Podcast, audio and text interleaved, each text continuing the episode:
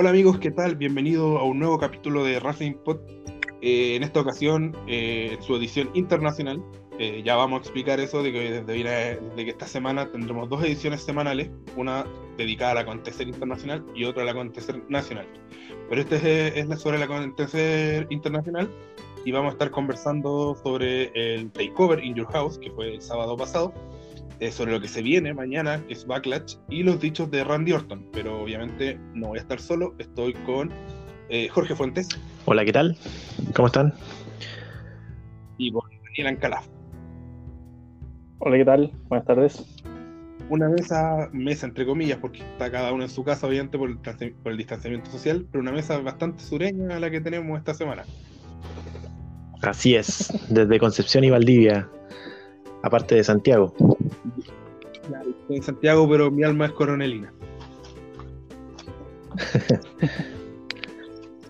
Entremos en materia. Este sábado fue el takeover, eh, una, nueva edición del takeover eh, In Your House, obviamente homenajeando algo que ya es común en, los takeovers, homenajeando a los, a los, eventos In Your House que eh, hacía WWE a mediados de los 90 que ya lo hicieron, por ejemplo, con Wargames, que era obviamente un pay-per-view de la extinta WCW. Y, yo considero eh, que fue un muy buen evento. Recuerdo que el, durante la semana eh, vi pasar un tweet de Meltzer, donde le preguntaban si recomendaba ver el takeover, y él dijo que él hasta el momento no había visto jamás un takeover malo. Y yo suscribo a eso, porque evidentemente hay mejores y peores, pero malos que uno se haya ido decepcionado del evento, hasta el momento a mí no me ha tocado ver. No sé qué opinan ustedes. Jorge. Sí, absolutamente. O sea, todos al menos tienen una lucha memorable. Pueden ser plan, pueden ser regulares, pero al menos todos tienen una lucha en donde queda así como, wow, este, este, este, esta lucha se va a recordar por tanto, ¿cachai? Eh, normalmente los takeovers preceden a los eventos principales del, main roster de WWE y todo el mundo coincide con que el takeover va a eclipsar ya sea a SummerSlam, a WrestleMania, a no sé qué otros eventos también, un Survivor Series. Eh, la gente tiene, el takeover con mucha expectativa, incluso hasta no, no, incluso hasta antes de ver el takeover. Eh, todo el mundo dice eh, Takeover le va a ganar a, al evento del main roster. Y efectivamente ha pasado en innumerables ocasiones que el Takeover ha dejado la vara muy alta a los, eh,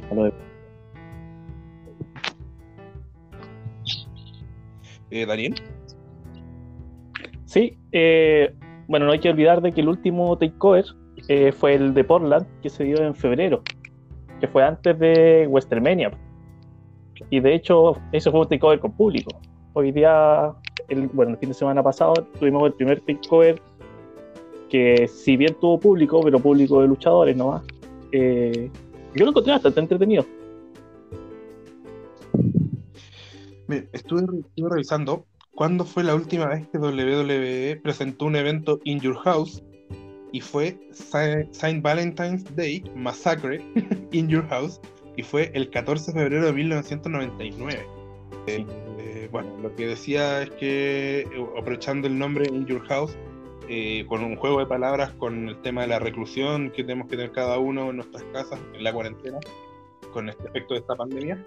Y nada, pasemos a los combates. La primera lucha fue una lucha de 3 contra 3 donde estuvo Mia Jim, Chotzi, Blackhair, eh, Tegan Knox contra Candice LeRae, Dakota Kay y Raquel González.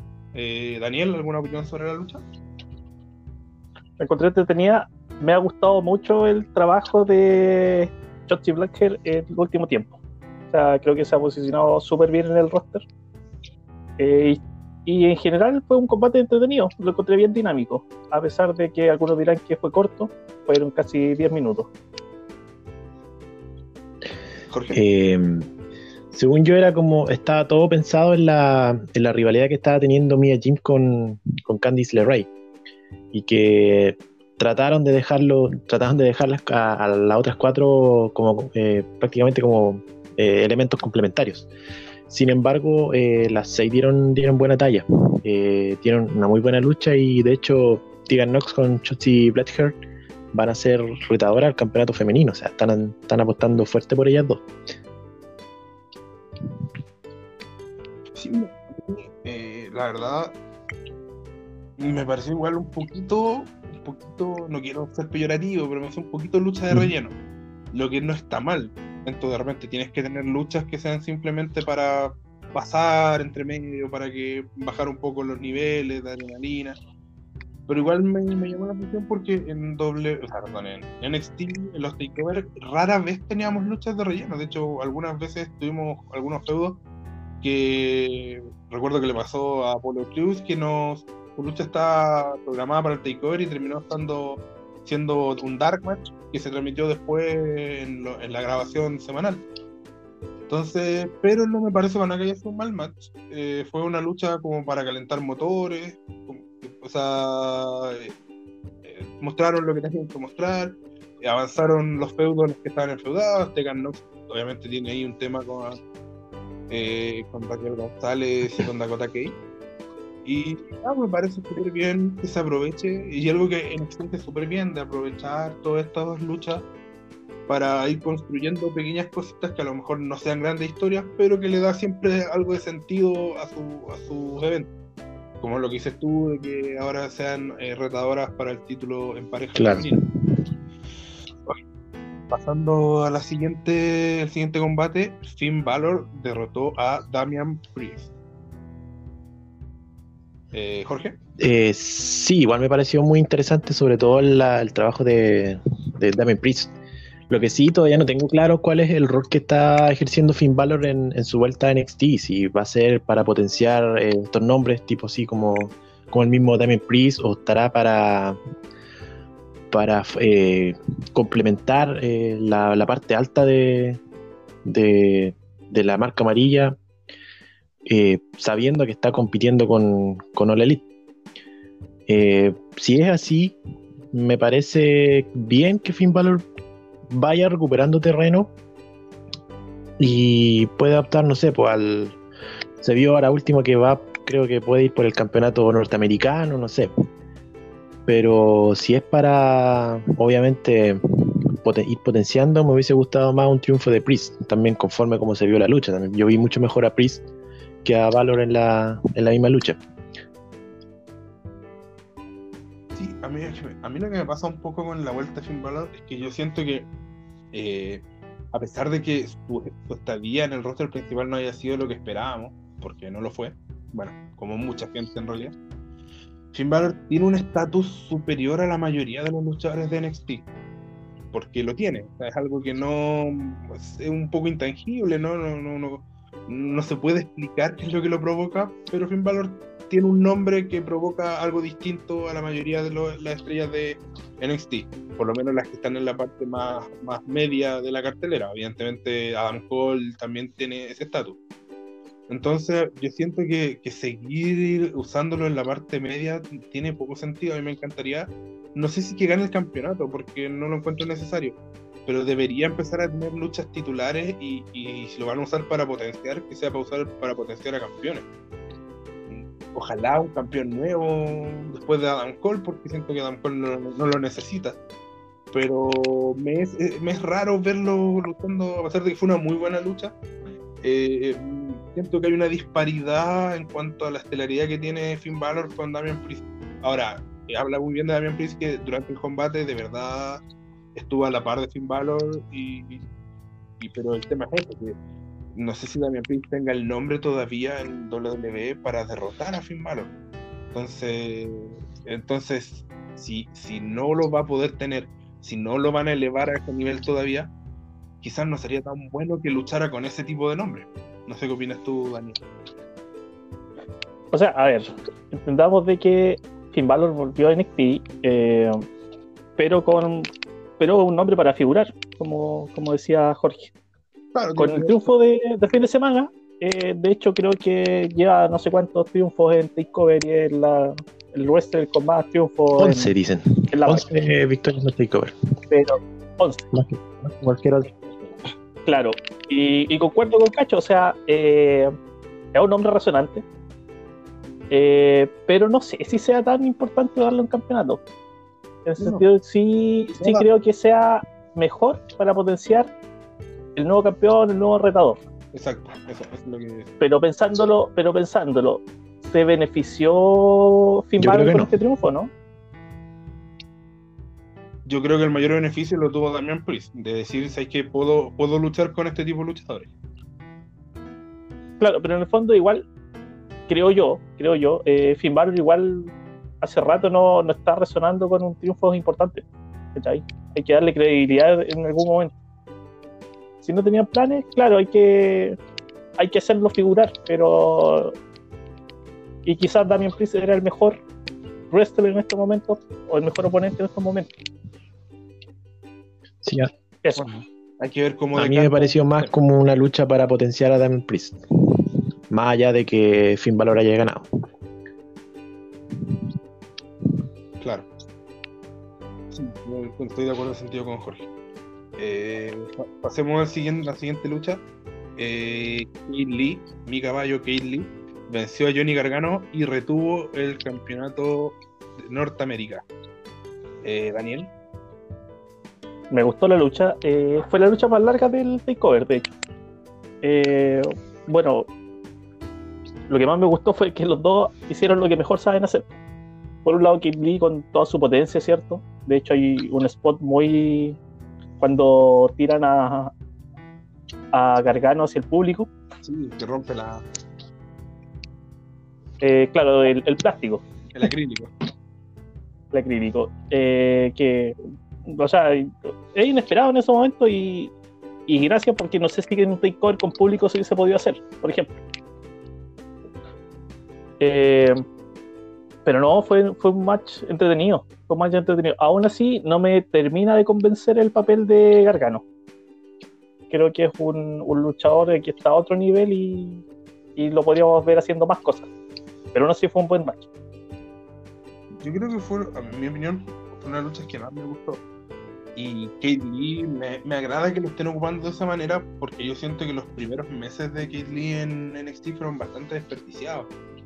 Por ahí tuvo algo con Cassius Ohno, pero que no, no fue, no trascendió mucho. Y a partir de su participación en el, en el en Survivor Series, donde se robó la película, y donde también yo por lo menos lo conocía por lo que había hecho en, en Ring of Honor y en otros lados, pero, pero para la mayoría de la gente no, no es un luchador conocido. Para la gente que, que ve los pay-per-view, más los pay-per-view principales, donde sabemos que llega mucho fandom casual o fan, casual. Y, y me pareció bien que ahora lo estén ocupando, hayan usado muy bien esa, esa oportunidad de, de potenciar a Kate Lee, de mostrar lo que es capaz.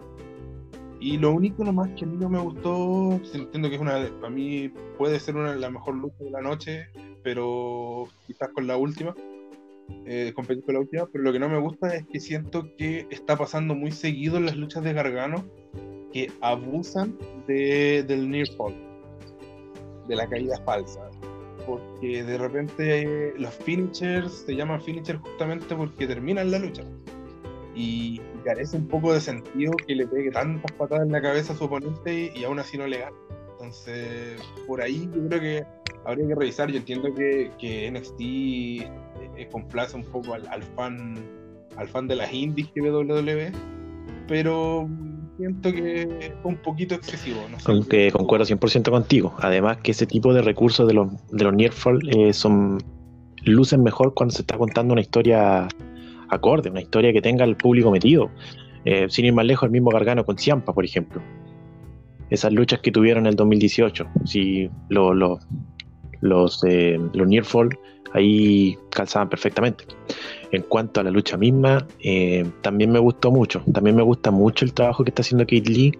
Me parece que es como uno de los nombres que a, priori se, son de los primeros que se nos ocurren para ir al main roster, porque tiene el port, tiene el físico para ir a, Raw o a SmackDown. Así que me parece muy bien que vaya teniendo esta relevancia porque para que la gente del, del main roster, la gente que ve Raw y SmackDown y que normalmente no ve NXT lo conozca mejor.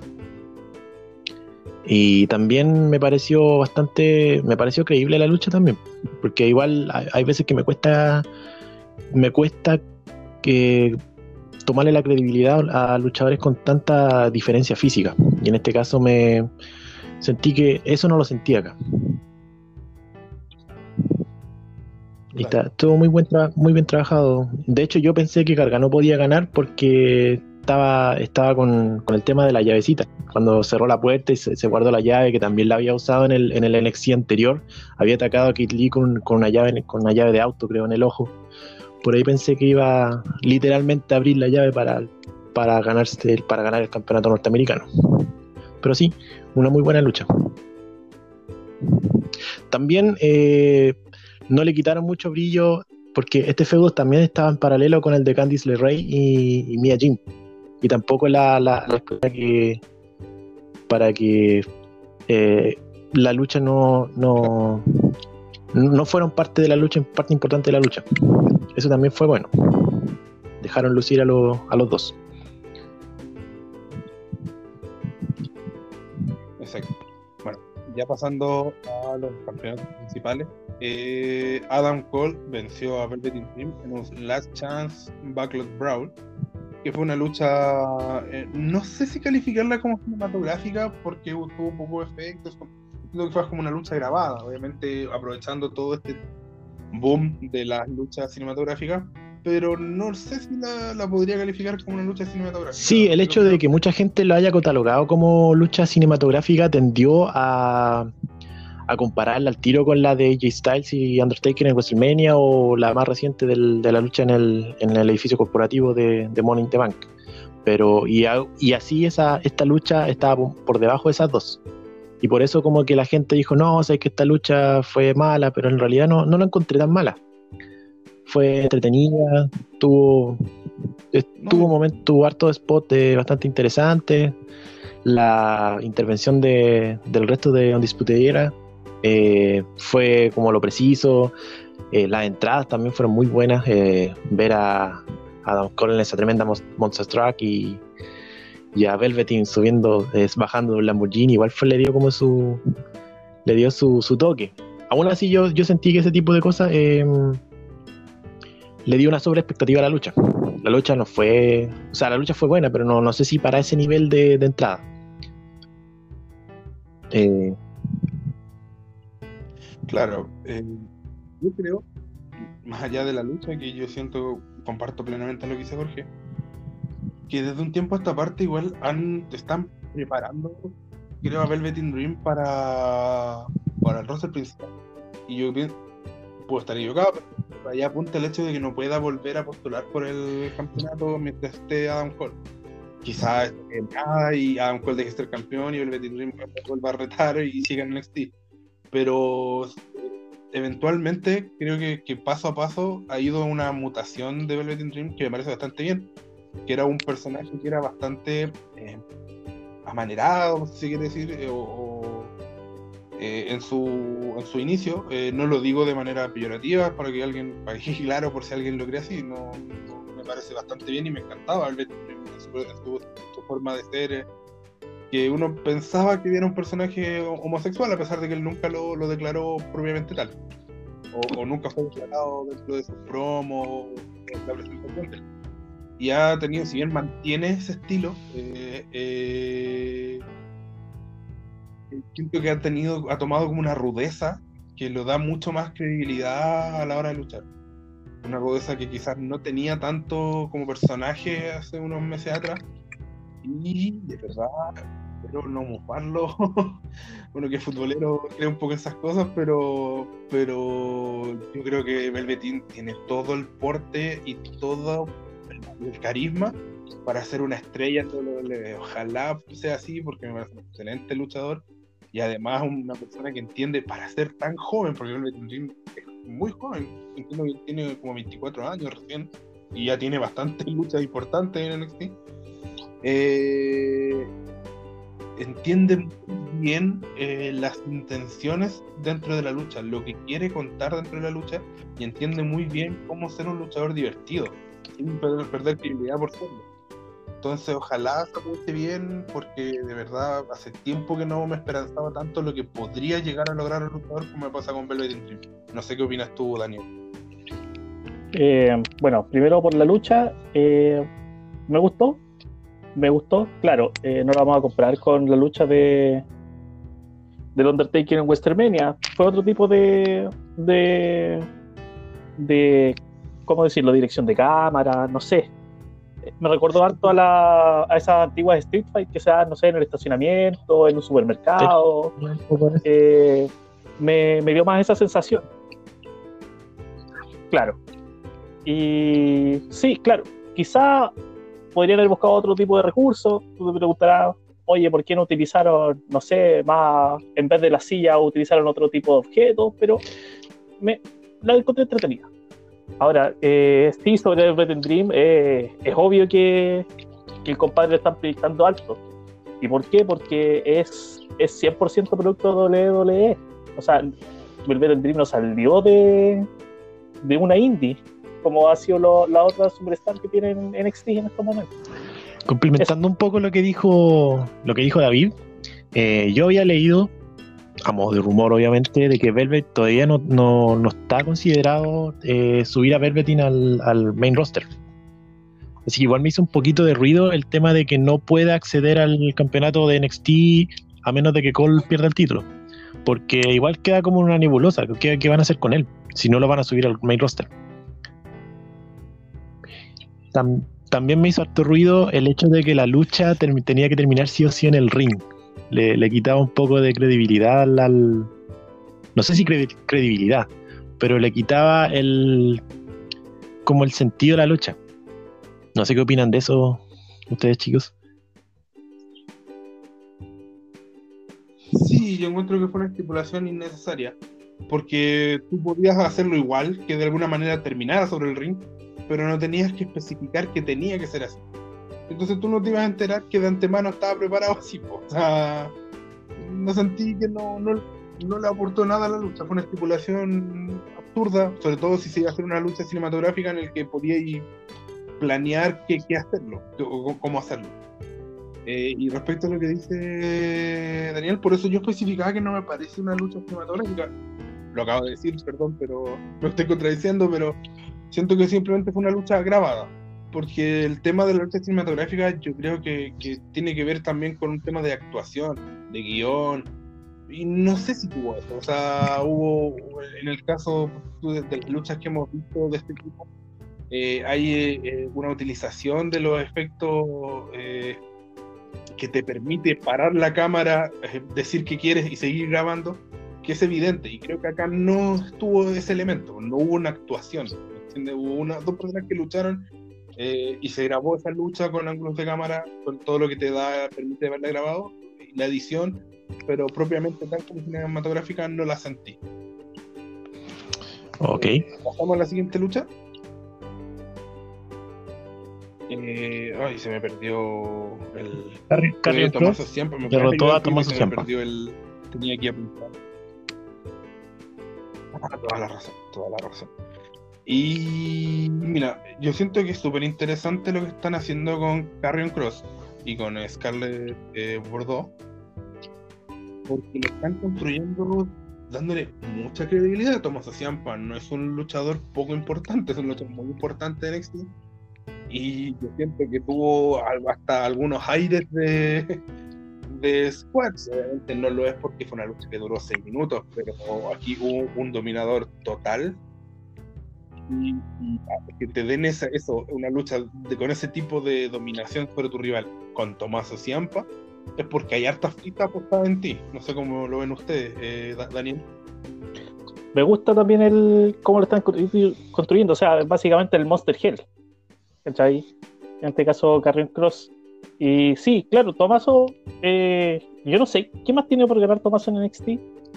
No creo que haya perdido tanto con la derrota no creo que se beneficie tanto con una victoria, ¿cachai? Y sí, es una carta de presentación súper importante para, para Sí, igual, concuerdo que esto fue para potenciar a Karen Cross como un, nombre importante desde ya en NXT. Eh, no solamente el, tiempo, el poco tiempo que duró la lucha, sino que también cómo lo derrotó.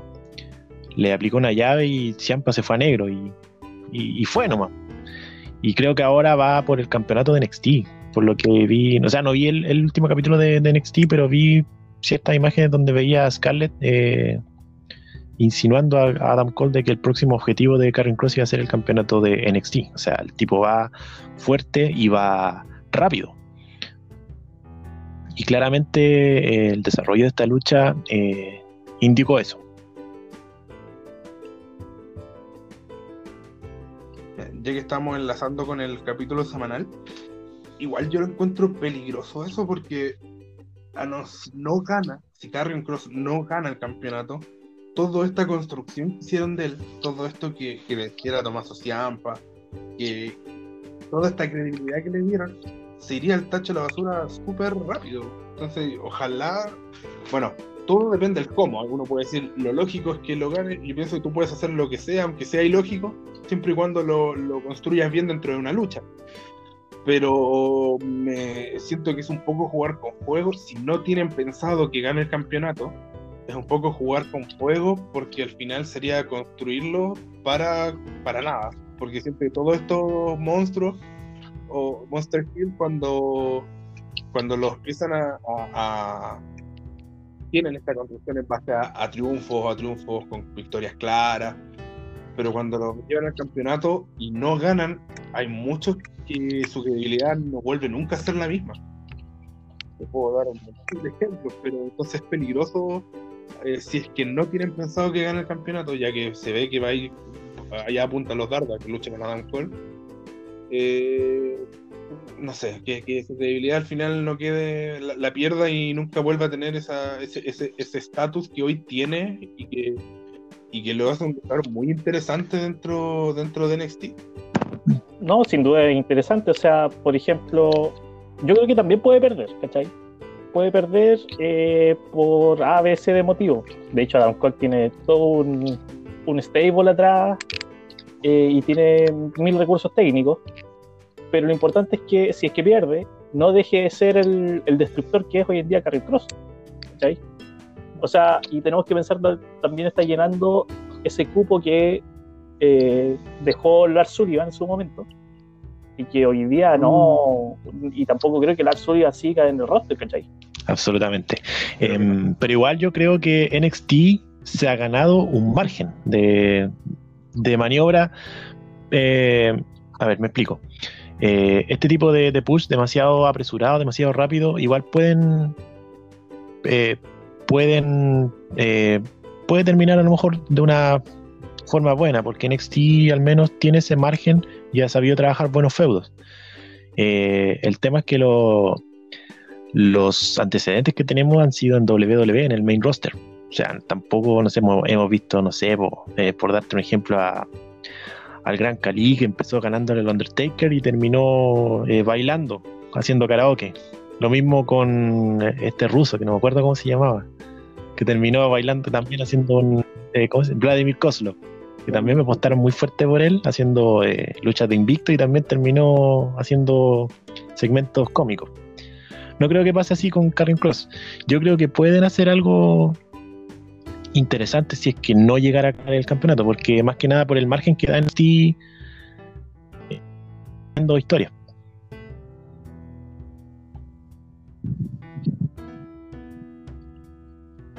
Claro.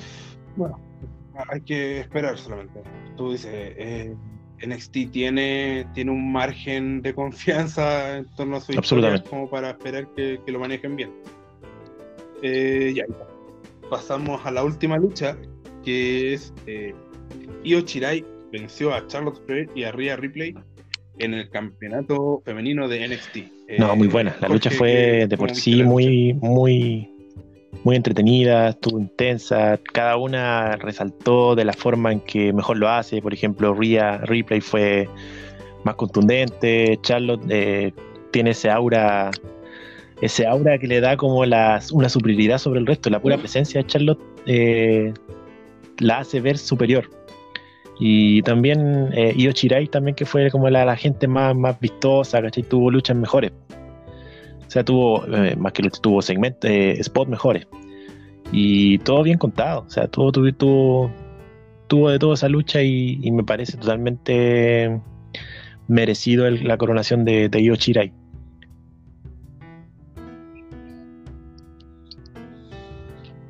Eh, Daniel. Me encantó la lucha. O sea, si tú me dices que va a luchar Charlotte, que debe ser una de las top de, no de, NXT, una de las top de W, eh, de todas las marcas que tiene, eh, Io que muchos dicen que debe ser la mejor luchadora del mundo. Hay revistas japonesas que dicen eso. Y por otro lado tenía a Rhea Ripley, que yo creo que ha sido uno de los mejores descubrimientos que ha tenido NXT los últimos años. Ya, o sea, una chica que tiene 23 años solamente, pero ya está a un nivel inimaginable. Eh, no, eh, tenía todos los elementos para hacer una gran lucha. Me gustó mucho. yo quiero puntualizar dos cosas respecto a, que no son tanto de la lucha, yo creo que no, no hay mucho más que decirle sobre la lucha, que fue bastante lógica, de que obviamente Io Chirai ganar el campeonato planchando a Rhea Ripley es de toda lógica por lo que significa hoy Charlotte.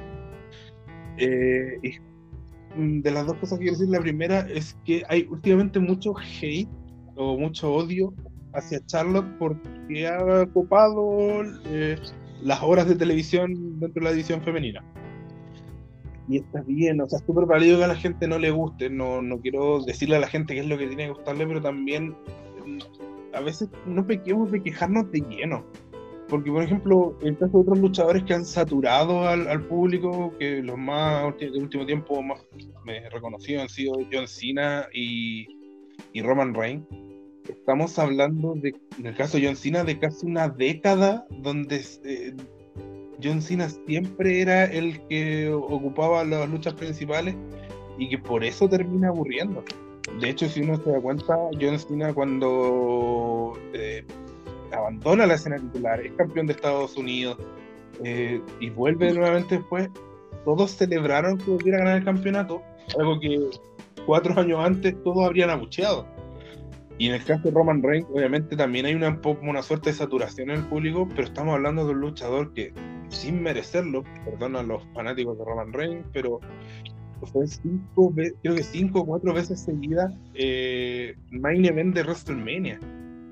Entonces algo que no tiene ningún otro luchador y que Roman Reigns todavía no ha mostrado ni la mitad de, de las mejores luchadores de la historia y, no merecía tener ese, ese, ese, ese récord de tener tantos main events seguidos. Entonces estamos hablando de este tipo de saturación.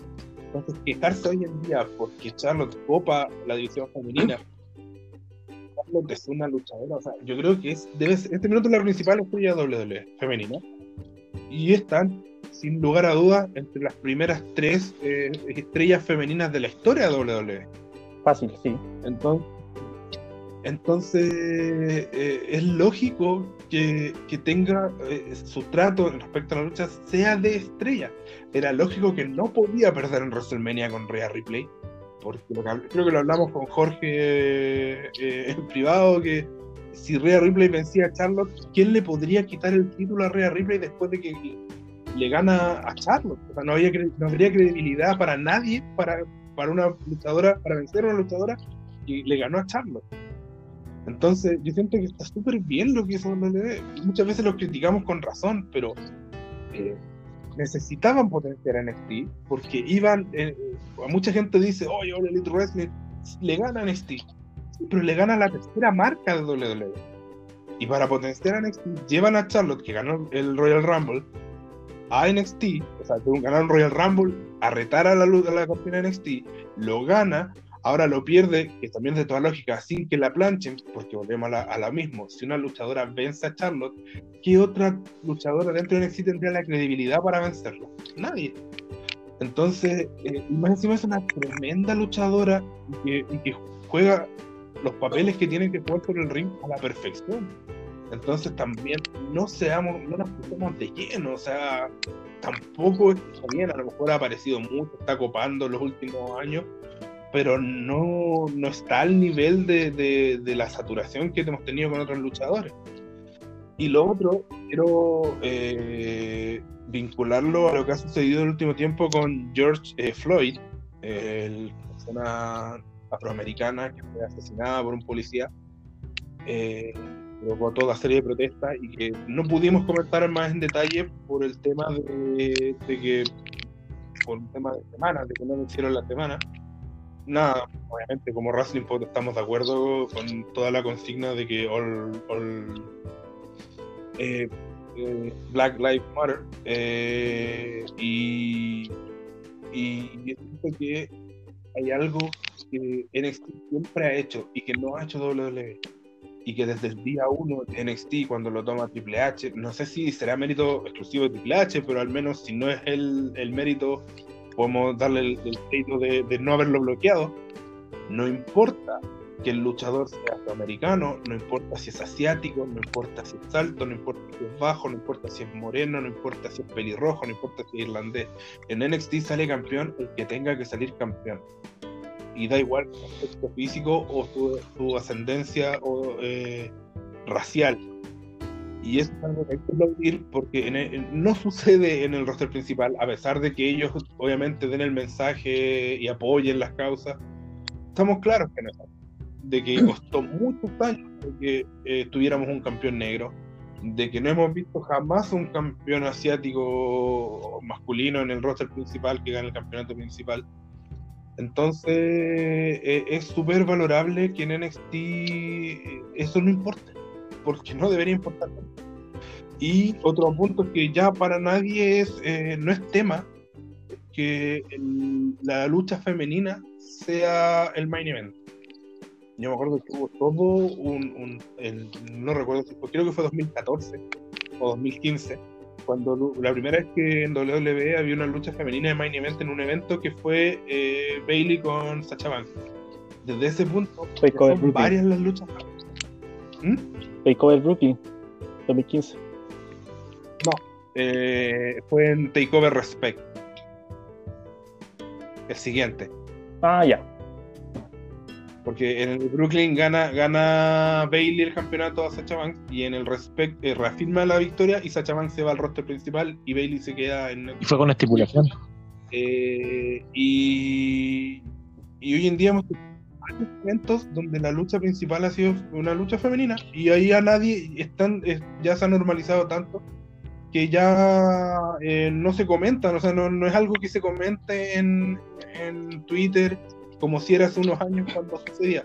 Entonces, nada, en ese sentido hay que predicar con el ejemplo. No sirve con poner una imagen en, Twitter solamente y yo creo que NXT tiene toda eh, la altura moral para decir que está a favor de las disputas raciales o de las protestas en favor del respeto racial que están teniendo la, gente eh, afrodescendiente en esta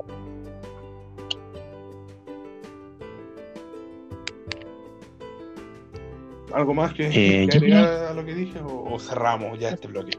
Yo quería agregar una idea cortita. Que, bueno, notar que en este takeover eh, lucharon eh, nueve luchadoras, sin contar a Charlotte que se está yendo. Eh, y aún así NXT tiene mucho roster femenino por atrás. Yo creo que es una de las divisiones más interesantes que tiene en estos momentos.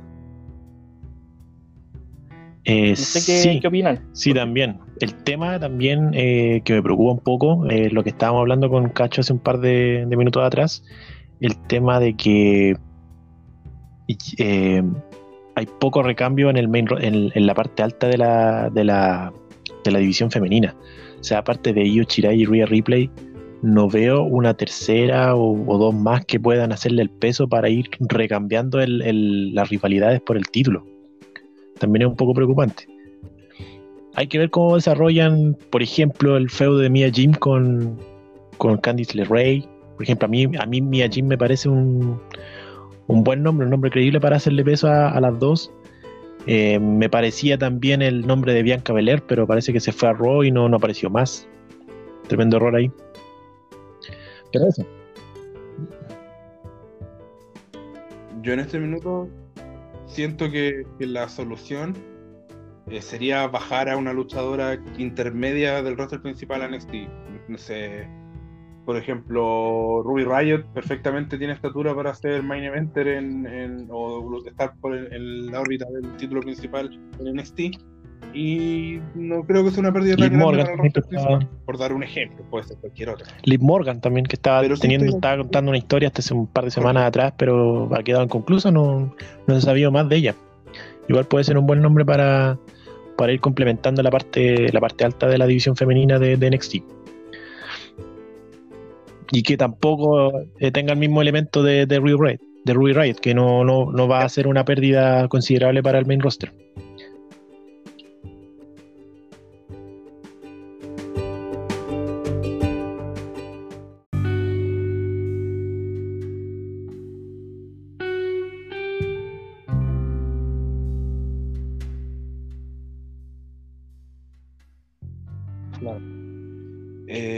Cerramos entonces con el takeover y pasamos a la previa de Backlash.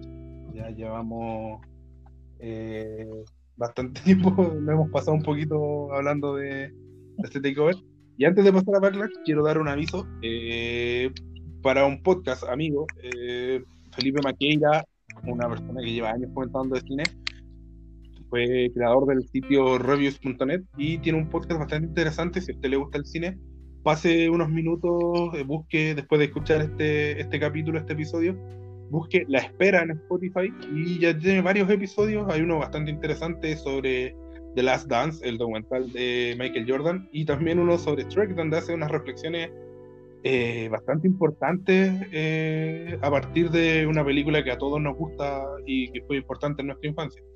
Así que le doy, le doy este consejo de, de este podcast amigo que se llama La Espera. Eh, búsquelo en Spotify. Sí, Y pasamos eh, a Backlash, Eh, que Jorge, va a ¿tú ser mañana o el día 14 de junio. Eh, se va a desarrollar obviamente en el Performance Center. Obviamente no, no han dado la pasada para poder hacer eventos en otro lado, mucho menos con público. Y consta de siete luchas. Yo creo que con esas siete luchas van a cerraron ya. A, a lo más se va a agregar una para el kickoff que la van a, la van a anunciar mañana. Pero creo que va por esa tendencia de, que los eventos no duren más de dos horas, de y media, como, se, pasó con, in the Bank, lo que me parece bastante correcto. Tenemos siete luchas, como le estaba comentando. La primera lucha anunciada fue el famoso eh, combate de lucha libre más importante de la historia entre Edge y Randy Orton. Eso igual da para analizarlo un poco aparte. Tenemos la lucha por el campeonato de WWE entre Drew McIntyre y Bobby Lashley. Tenemos esta extraña lucha por el campeonato universal en desventaja, donde Braun Strowman defiende ante el Miz y John Morrison. Tenemos también la lucha por el campeonato femenino de Raw, donde Asuka defiende ante Nia Jax. Tenemos eh, la lucha eh, entre Jeff, el mano a mano entre Jeff Hardy y Sheamus, que tiene toda esta componente del- de la vida privada de Jeff Hardy eh, con los excesos. Tenemos también una lucha que me parece bastante interesante, que es la lucha por el campeonato femenino de, en parejas, donde Bailey y Sasha Banks eh, se enfrentan a, defienden ante, en una triple amenaza ante Alexa Bliss y Nikki Cross y la- las icónicas. Y por último, la última lucha agregada que fue el lunes pasado fue la lucha por el campeonato de los Estados Unidos, donde Apollo Cruz defiende ante Andrade. Esa es la cartelera. No sé si tienen algo que agregar a, modo global antes de ir analizando uno por uno.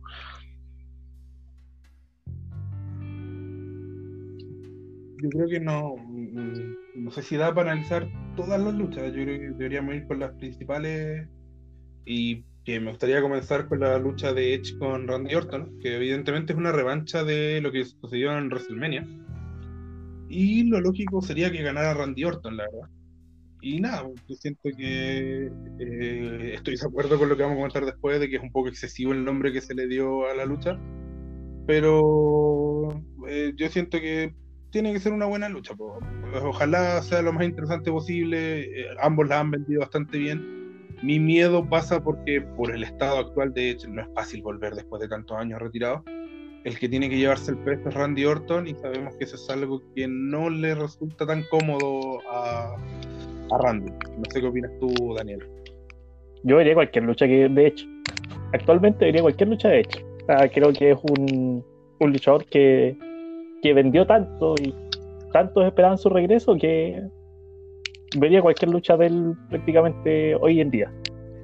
Creo que contra Randy Orton sí puede dar un match entretenido, claramente es la revancha de, de, de pero, pero sí, no. Cualquier match eh, de verdad lo vería. Eh, sí, igual concuerdo. Me parece que va a ser una, una lucha bastante atractiva. El tema es eh, la forma en que están vendiendo este combate, como el combate de lucha libre más importante de la historia. A ver, eh, no sé si se refieren, yo creo que sí. Voy a- si digo que no, va a ser como, voy a ser como abogado del diablo. No sé si se refieren al concepto global de lucha libre, como una, dos performers que son dos de los mejores, yo creo, de la historia, que se van a enfrentar sí o sí o solamente se va a hablar de lucha libre como como deporte, no sé, como más como lucha deportiva, lucha cinco estrellas, lo que está, no sé si está bastante lejos de, de lo, de lo que uno puede pensar. O sea, si uno va a si uno No si uno aspira a, a ver un Edge versus Randy Orton ahora 2020, compararlo con una lucha de New Japan, no, no, no tiene por dónde. Eh, no está bien, o sea, no, para mí ese tipo de lucha no, esa lucha en particular no, no, no está, no, no está siendo bien vendida con ese concepto. Ni siquiera funciona como marketing. O sea, de hecho, no sé, por darte, por darle un ejemplo más, más cercano, es como si pucha, dame a Colo Colo 2006 y a la U 2011, enfréntamelo en un partido hoy 2020 y me lo vendes como el, la expresión de fútbol más importante de la historia. No tiene por dónde. Salvo, no sé, salvo Arturo Vidal en Colo Colo y Charles Arangui en la U, todo el resto no va a rendir lo mismo que estaba rindiendo en su época. Ahora si me lo vendes como el combate, como no, como el combate, como el super clásico más, más importante de la historia, ahí sí te lo creo. Por eso, tenía que haber ido por ese lado, más que nada por la espectacularidad de ver a un Edge versus Randy Orton, quizás apelando a la nostalgia de, de hace 15, 15 años atrás, 10, 15 años atrás, habría sido un poco más correcto, pero no un combate de lucha libre más importante de la historia.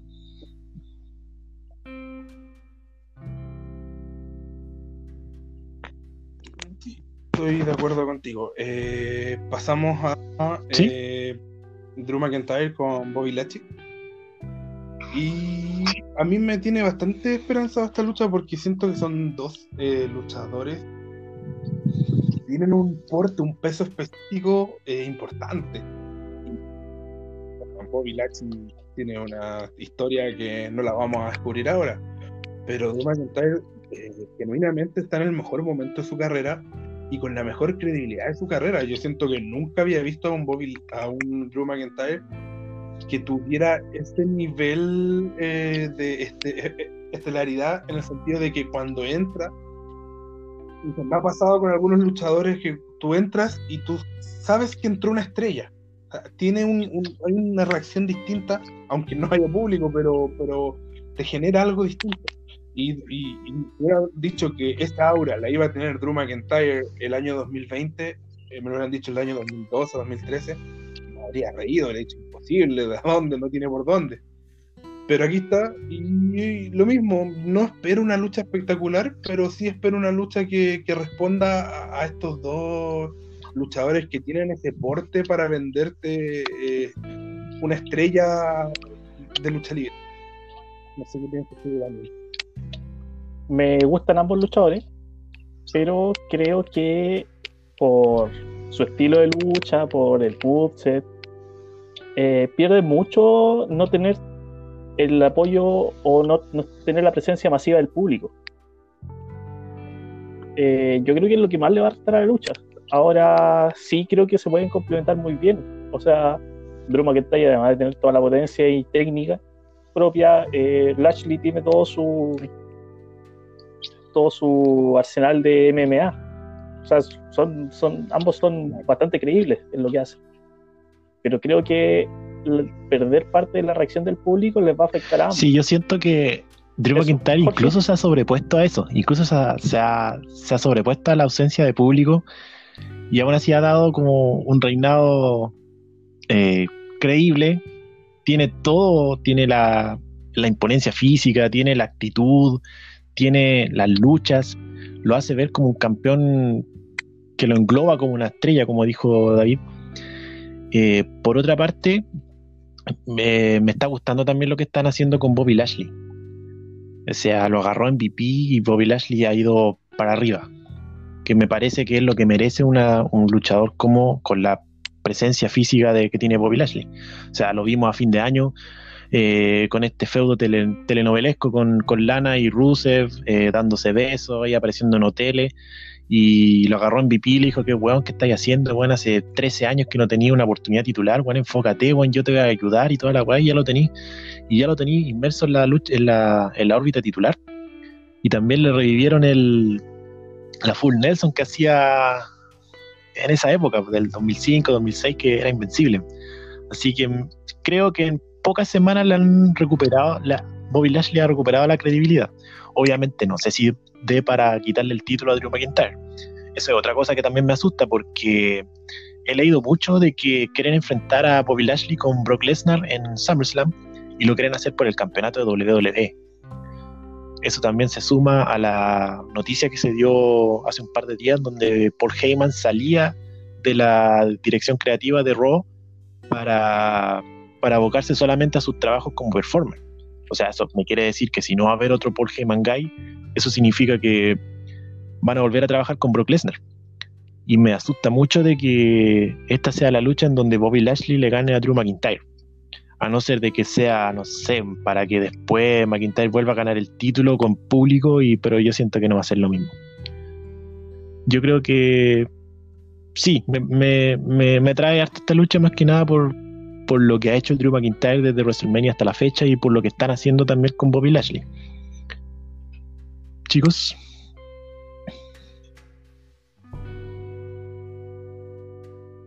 Eh, ¿qué otra, ¿Alguna otra lucha que quieran comentar? un poquito ya pillado. Quería, quería hacer una consulta. Eh, ¿Crees que la contingencia, lo de George Floyd, haga que eh, Lashley salga campeón? No creo que Lashley puntualmente sea el nombre como para reivindicar la raza negra, sabiendo que hace un par de años atrás era la persona que estaba siendo respaldada por Donald Trump.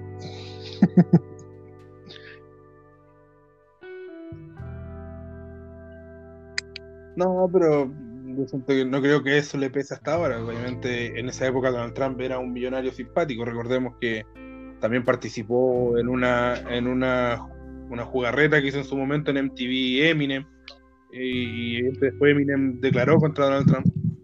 Pero yo creo que no siento que sea por eso, si es que va a ser porque así estaba eh, presupuestado de antes. No, no siento que, Yo creo que es más representativo eh, ver a Apollo Cruz como campeón de Estados Unidos, como esa esa reivindicación de la de, del Black Lives Matter además también de lo que están haciendo también y que aplaudo mucho lo de New Day, que están luciendo brazaletes con nombres de, personas asesinadas por, racismo.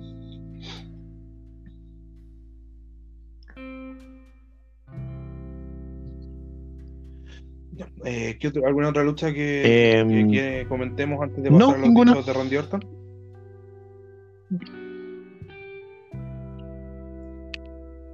Entonces pasamos a Randy Orton, que nuevamente acudo a ti, Jorge. Eh, un pequeño resumen de lo eh, que dijo. Randy Orton hace un par de días atrás eh, dio una, conferencia, ofreció una conferencia de prensa a través de WWE, o sea, WWE ofreció una conferencia de prensa en la que Randy Orton estuvo respondiendo preguntas a diversos medios. Yo estoy aquí visitando la página de Solo Wrestling para tomar alguna, alguna de las declaraciones. básicamente, puntualizadas en mm. lo que es el, combate de lucha libre más importante de la historia y también dichos bastante interesantes que dijo sobre NXT. Em, bueno, eh, primero Randy Orton, eh, al igual que Edge, no se sienten muy cómodos con el concepto con el que se está vendiendo la lucha, que fue lo que hablamos hace un par de minutos atrás, que ellos no están para, para ofrecer un combate de lucha libre a nivel histórico. Pero para mí, para nosotros lo más importante es lo que dijo sobre NXT y lo voy a leer textual. Em, tiene que ver con una confrontación que tuvo en, Twitter con Tomás Ciampa, eh, donde ambos discutían sus distintos estilos, el estilo más, eh, más austero, digamos, de Randy Orton con el estilo más, eh, más arriesgado, digamos, de, de Tomás Ciampa. Em, cualquier cosa que Vince me pida, yo la haré. Y si es trabajar con Tommaso Ciampa, lo haría sin problemas. Es un chico muy talentoso y tengo un par de consejos que podrían ayudarle para que despegase un poco hacia la cima. Sé que Ciampa está plagado de lesiones, pero tengo entendido que ama y respeta este negocio. Los chicos de NXT me preocupan porque veo, los veo haciendo cosas extremadamente físicas durante los combates, cosas que son peligrosas y que ponen sus carreras en riesgo. Cuando ves muchos combates de ese estilo, ya no te sientes atraído porque es una asociación ilógica de spots. Eh, más adelante dice, una regla de oro del negocio es que siempre serás recordado por el último combate que tuviste. Si has tenido 3 o 4 años de carrera en WWE por la enorme cantidad de movimientos despreocupados y estúpidos, tienes que recapacitar, pegarte una patada a ti mismo y desear nunca haberlo hecho. Sé más inteligente, no más duro. Tienes que hacer dinero y no destruir nuestro cuerpo a cambio de unos pesos. Si no haces esto, vas a terminar trabajando en un McDonald's porque nos destrozaste el cuello sobre un ring y nunca acabaste los estudios. Tiene que haber un propósito y ese propósito es hacer dinero. Esa es mi mayor preocupación de los chicos de NXT. Me encantaría pasarme por ahí y transmitir algo de conocimiento. Esas fueron algunas de las palabras de Randy Orton en dicha conferencia.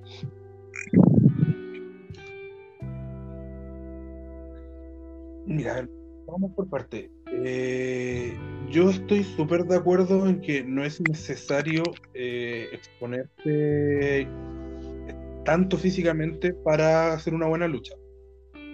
Eh, lo hablamos incluso de que hay ciertos movimientos que a veces están un poco de más en, Gargano, por ejemplo. algunas patadas en la cabeza, sobre todo que no provocan el final de las luchas. Y en ese sentido le encuentro razón a Randy Orton en, que hay que ser un poco más inteligente. Pero, ¿cuál es mi pero con Randy Orton?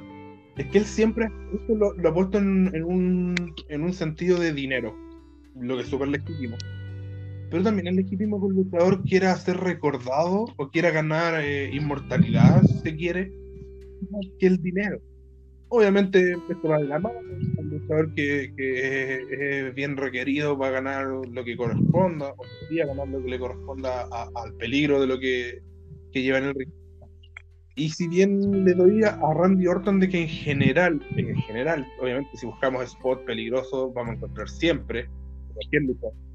Pero es un luchador bastante seguro y, que con los años ha, sabido, eh, sabe cómo reaccionar cuando pasan cosas. Me recuerdo una, una vez que eh, ah, Shane McMahon estaba, eh, la expresión, pero al gato sobre el ring, y Randy Orton saca todo del ring, eh, aparta a Shane para que lo atiendan, y después, aprovechando la lucha, va y calma al hijo de Shane, que estaba en primera fila. Entonces, y todo con una fluidez que no, uno no, al, momento no notó, no, no, se sintió eh, como una irrupción de la lucha. Y eso es experiencia, y habla muy bien de él. Pero también es cierto que yo, yo creo que Randy Orton a sí mismo se sobredimensiona su importancia en este negocio. Es un luchador muy importante, es un luchador histórico que vamos a recordar, pero no le tengo a Randy Orton luchas memorables, no le tengo una lucha que yo diga, a mi hijo, por, dar un ejemplo, siempre cuando le muestro luchas antiguas de antes de que él naciera, diciéndole, mira esta lucha, y no, no recuerdo haberle mostrado una de Randy Orton, por ejemplo. Entonces también hay que eh, saber equilibrar esto, porque está bien, hay que ser un luchador seguro, estoy súper de acuerdo, y siento que algunas promociones como New Japan eh, son bastante irresponsables, lo voy a decir con todas sus letras, aunque a algunos les moleste, porque pareciera que todo lo que viene de Japón es bueno y yo siento que son, si bien luchas son espectaculares, son muchas veces son irresponsables. Eh, las lesiones lo demuestran. Eh, pero de repente tenés que exponerte, porque de eso se trata la lucha libre, de tu físico, para ser memorable. Entonces, eh, yo siento que, que, ahí hay un equilibrio donde los dos extremos son malos.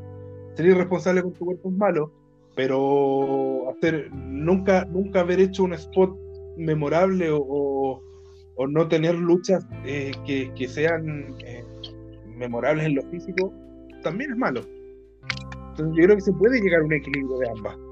AJ Styles tiene muchas luchas eh, donde expuso su cuerpo, donde uno puede haber dicho, uh, esta, esta movida fue peligrosa, pero es un luchador que se observa bastante bien físicamente para la edad que tiene.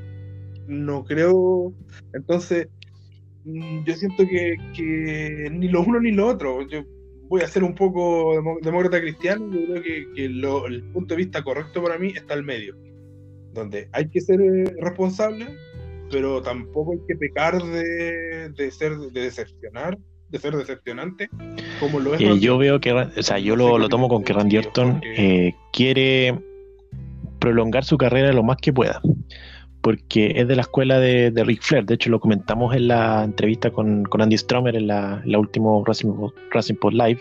De hecho lo pueden revisar ahí en el, en el IGTV de nuestro Instagram donde Randy Orton es eh, de la escuela de Ric Flair que se retiró a los 60 años. Randy Orton quiere prolongar lo más que pueda su carrera y con el tipo de, de lucha que ofrece Tomás Ochampo, por ejemplo, o los chicos de NXT, no, no, no vas a llegar a esa, a esa edad. Porque, claro, igual. Pero. sí, es otra cosa también. día por medio durante los 2000. ¿o? Entonces, también, insisto, Ric Flair fue un luchador que respetó bastante su cuerpo, eh, eso es cierto, pero también tuvo momentos peligrosos en pos que lo hicieron memorable. Digo, yo siento que hay un equilibrio entre ambos. No sé qué opina Daniel. O sea, sí. Partiendo porque, bueno, yo sí considero que, que Orton es uno de los luchadores más importantes del roster. O sea, y es, y es parte de, como dice David, un equilibrio, eh, no solamente en, en, luchas buenas, sino que también los que quieren ser leyenda tienen que tener tantos campeonatos y perpetuidad. O sea, mantenerse lo más posible en el roster principal, ¿no? Eh, bueno, también me, abocando un poquito a esta, a esta lucha que va a tener con Edge, eh, Randy Orton me, me recuerda los mejores años que estuve viendo, o los años que más vi wrestling, que fue 2005, 2006, cuando era el, el asesino de leyenda. Eh, pero, pero claro, su estilo de lucha está hecha para, para luchas largas, luchas que quizás instantáneamente no son tan espectaculares, pero que sí conllevan a un trabajo o un desgaste eh, in-ring. No sé, no sé cómo más, definirlo. Eh, sí, en, y en NXT también hemos visto luchas que destacan por spots puntuales, ¿ya? Pero además tiene ese elemento de la historia. Yo creo que un, NXT no solamente le debe su, su triunfo o, o, o, destaca solamente por spots puntuales, sino que por un conjunto de cosas, la construcción de historia, eh, lo, el roster variado que tienen, lo novedoso. Y sí, el spot es un recurso, pero, pero sí creo que los luchadores deberían quizás medirse y no tener spot peligrosos en cada una de sus luchas, si no volvemos al tema de lo que hablábamos de, de Gargano, por ejemplo. Si tienes spots increíbles en todas tus luchas, después se termina aburriendo, pierde la gracia. Claro, y además que en NXT tampoco se ven spots así como los que se ven en New Japan. Hay un poco más de, de equilibrio también entre, entre dar una lucha con, con spot arriesgado y tener una tener una historia que contar.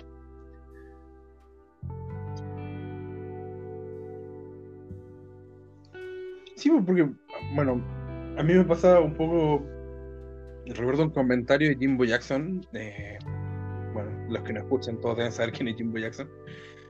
Que él es un. Bueno, él es bastante anti-indie. Yo no comparto quizás toda su, su animaversión por las indies, pero.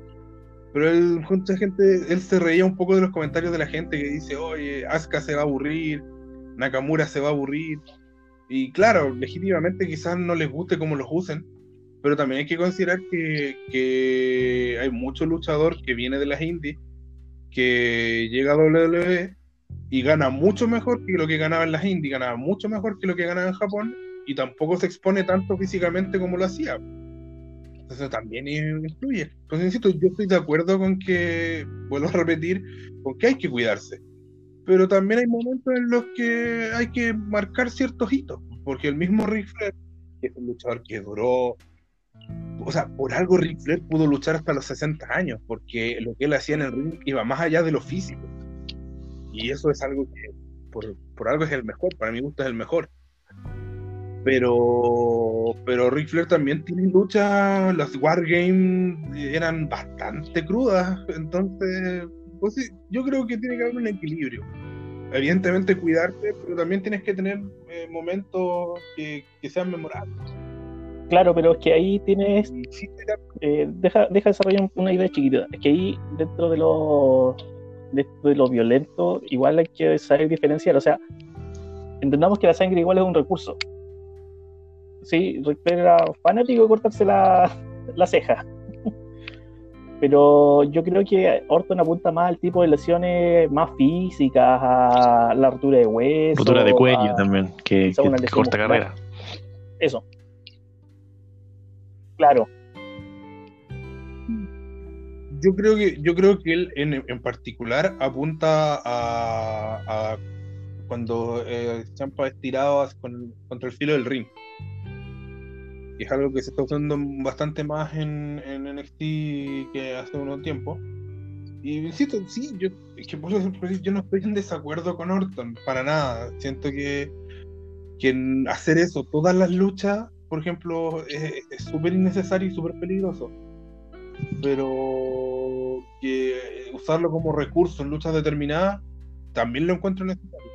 Y, insisto, bueno, quizás no soy el más indicado porque vuelvo a repetir, para mí, cada vez que Randy Orton ha tenido como luchas que de consagración, donde se acaba, va a tener, eh, para mí ha sido decepcionante. Eh, entonces, no sé, yo insisto, no es que esté en desacuerdo con Orton, pero creo que hay que saber también equilibrarlo para tener una carrera memorable que, que después uno se sienta a volver a ver tus luchas.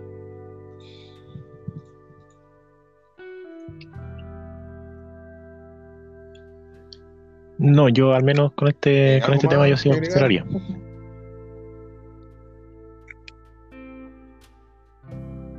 Eh, puntualmente sobre el eh, tema, no, pero sí quería creer que, eh, que es una lucha de consagración, pues una lucha por un título. No, para nada, para nada. Para mí una lucha de consagración tiene que ver con una lucha que en el que tú dices, ok, eh, desde acá para adelante tú ya tienes otro estatus. Desde acá para adelante tú ya pasaste a otro nivel. Una lucha de consagración es la lucha que tú, te insisto, 10 eh, años después, hoy en día, te sientas en el sillón, pones el, la network y dices, quiero volver a ver esta lucha. Por ejemplo, para mí la lucha de consagración de Edge fue la que tuvo con, eh, con Mick Foley en WrestleMania. Por dar un ejemplo. Entonces, tú, y tú dices, claro, es súper peligroso tirarse contra una mesa en llamas. Pero no es algo que Edge hiciera a cada rato. ¿Te fijas? Es algo que Edge eh, lo hizo en particular porque la lucha requería eso. A eso voy. Yo, yo no pido que todo. Por eso digo, no. Yo siento que las luchas de consagración, que debieron ser de consagración de Orton, que, fueron eh, contra Cena, contra Triple H en WrestleMania, eh, eh, contra Bray Wyatt, no sé, distintas luchas. no hay ninguna de esas que sinceramente me den ganas de volver a ver. No sé si usted a lo mejor es una opinión personal, a lo mejor alguien me puede decir, sí, a mí me encanta esta lucha. Pero no, no recuerdo una lucha de Orton que yo diga, oh, me voy a sentar a verla. Como por ejemplo lo es, no sé, de Ric Flair, la, despedida de Ric Flair. se te puedo dar miles de luchas que uno todavía se siente y las ve y, oye, qué buena fue esta lucha. Entonces, a, eso voy. O sea, para mí una lucha memorable, una lucha de consagración, una lucha que, que marca, que marca la diferencia entre un buen luchador y una estrella, son esas luchas que tú a los años después te sientas a volver a verla porque, porque quieres volver a, revivirla. Y Habría que buscar una. Si ustedes me ayudan, no, sé, en, alguno de los feudos con John Cena eh, cuando lideró el, el Sí. Es que si la tenéis que preguntar es porque no existe, porque si yo tengo Edge, yo estoy seguro que la vaya rápido se te va a acordar una. Te digo John Cena, por ejemplo, que no es un gran luchador, bueno, con 100 pan, por dar un, ejemplo. Es evidente. Entonces, si la tenéis que pensar mucho es porque no, no es tanto, no es tan, no, no- no cumple con la, la- Bueno, eso fue todo en este capítulo de Wrestling Pod Internacional. Eh, la próxima semana vamos a estar también en este mismo eh, horario, eh, madrugada de domingo se publican los capítulos, ya hablando de todo lo que fue Backlash, esperamos sea un gran evento. Y eh, la madrugada del miércoles eh, vamos a estar haciendo un nuevo episodio de eh, Wrestling Pod Nacional, donde vamos a comentar los dichos de Andy Strummer, que fue la entrevista de nuestro Insta, de nuestro eh, Instagram este jueves. Y también vamos a comentar otro otra entrega de CNL Classic, donde siguen avanzando con el torneo que corona al primer campeón nacional de CNL. Y también tenemos una ocasión especial, eh, vamos a estar, eh, una dinámica que vamos a empezar a repetir, vamos a estar conversando sobre eventos importantes en la historia de la lucha libre nacional. Y este, esta semana vamos a comenzar con King of the Deathmatch 2018, que fue el primer evento de clandestino en el Club M, que fue un muy buen evento. Y nada, pues vamos, vamos a guardarnos las opiniones del evento, obviamente, para esta parte. Eh, Nos vemos, David, un abrazo a todos. ustedes, Espero les haya gustado. Nos vemos, Jorge. Daniel, Eso, y Nos vemos que estén todos bien. Lávense las manos. Exacto, lávense las manos, cuídense, alcohol gel, eh, mascarilla